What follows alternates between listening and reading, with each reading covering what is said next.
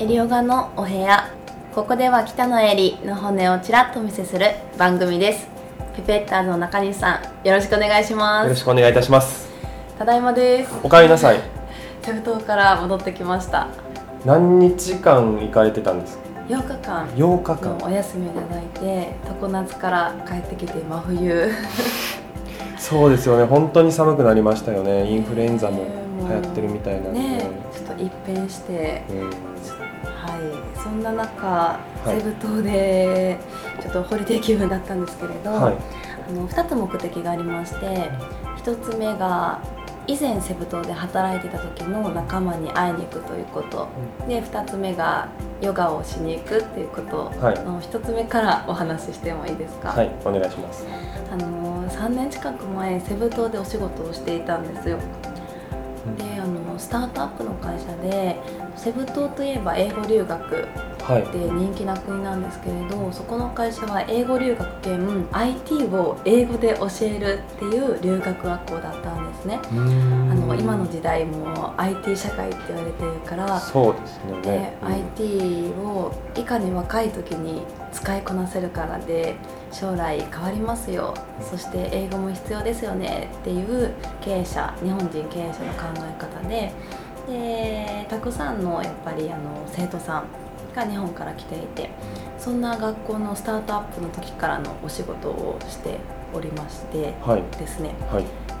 スタートアップの時って中身がぐちゃぐちゃなんですよ。うーん試行錯誤をしながらって試行感じですか？錯誤、うん。あの社長がいてその下に私がいてはいその真下にあのフィリピン人のたくさんの英語の先生、うんうん。デベロッパーと呼ばれているあのシステム開発エンジニアさんホームページを作ってくださってる方々。でその中間役をしつつはい。生徒さんの管理っていうその板挟みの間に私がいまして。であの会社の組織っていうものがまだなかったんですね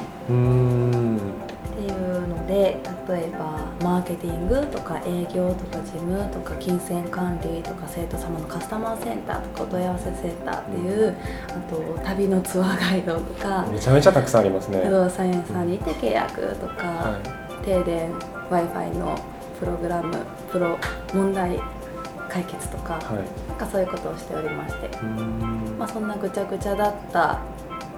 当時から2年7ヶ月後帰ってみるとそういった組織がもう全部完成されていまして進化のスピードをなんか肌で感じちょっと感動していたっていううん。セブ旅でした。であのフィリピン人ではい。とってもあの愛想がいいというか、うん。優しいというかうーん、まあ、とてもいや、まあ、とにかく優しい。んですね面白くて優しいで和気あいあいとしているそんな人たちなんですけれどやっぱり日本人との当たり前っていうのが全然違うんですよ。時間も守らないとか。あそういうところからですか。全然守らないしあのお仕事中にプライベートの話をお客様の目の前でするとかバカ騒ぎをするとか。結構なんか オープンなオ感じ。ープン。あ、ん。そうつまりオープンなんですもう自由な国でオープンだから、そういう規定とか日本人でいう何でしたっけこれ。おもてなし。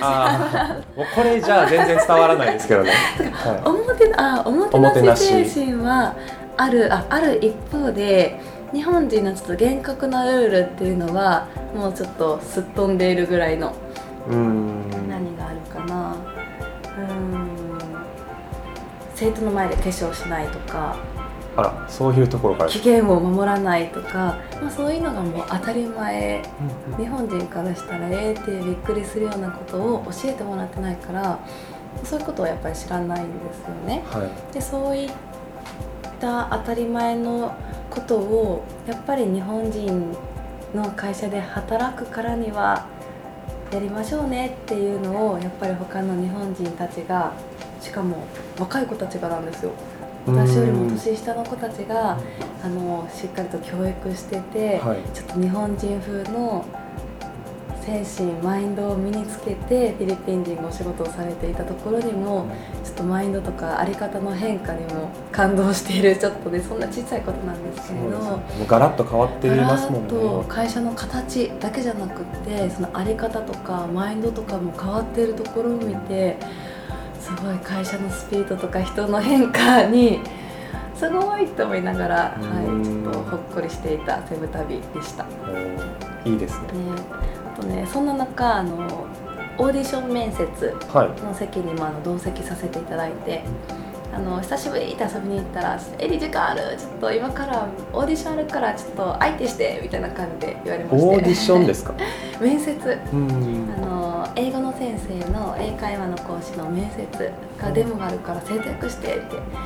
私英語無理やから分からへんってやからいいねみたいな。そうちょうど私ぐらいの底辺の英語レベルの 日本人向けで、はい、なんかちょっといいモニターだったらしく、もう私全然英語得意じゃないのででそんな中ちょっと面接に同席させてもらってぱり緊張されてるんですよね。でそんな中のフィードバック先生たちのフィードバックがとってもよくて、はい、そこに感動したっていう話です、えー、どんな感じだったんですか？ねやっぱりフィードバックって誰しもあのポジティブポイントネガティブポイントってね、うん、いうのは、ね、誰しも心がけているかなと思うんですけれどうんどれだけいいことを言ってもやっぱり相手に届かなかったら意味がないから相手一人一人に合わせた言葉選びをする伝え方っていうところにどうしてどういうふうにして工夫をしたらいいかっていう話をされていてあそれって私もそうだなってなんかヨガ哲学ってやっぱり難しかったりするから、はい、私たちが知っている当たり前のことをあの日常生活に噛み砕いてヨガのことを知らない方向けの言葉選びをするのが私の仕事だなだったりとかやっぱり笑顔でとか自分が一方的にしゃべるんじゃなくってその英語が苦手な日本人にどれだけしゃべるかアウトプットさせるかだよとか、とんちんかんな私が回答するわけですよ、はい、質問に対して。それに対しての話の戻し方だったりとかやっぱりこういう時に黒板を使って相手を伝えるとかね日本人が当たり前だけれどが当たり前だけれどよりそれを何ですかね当たり前のことを当たり前に学びのある濃い時間にするためにはっていうフィードバックをされていて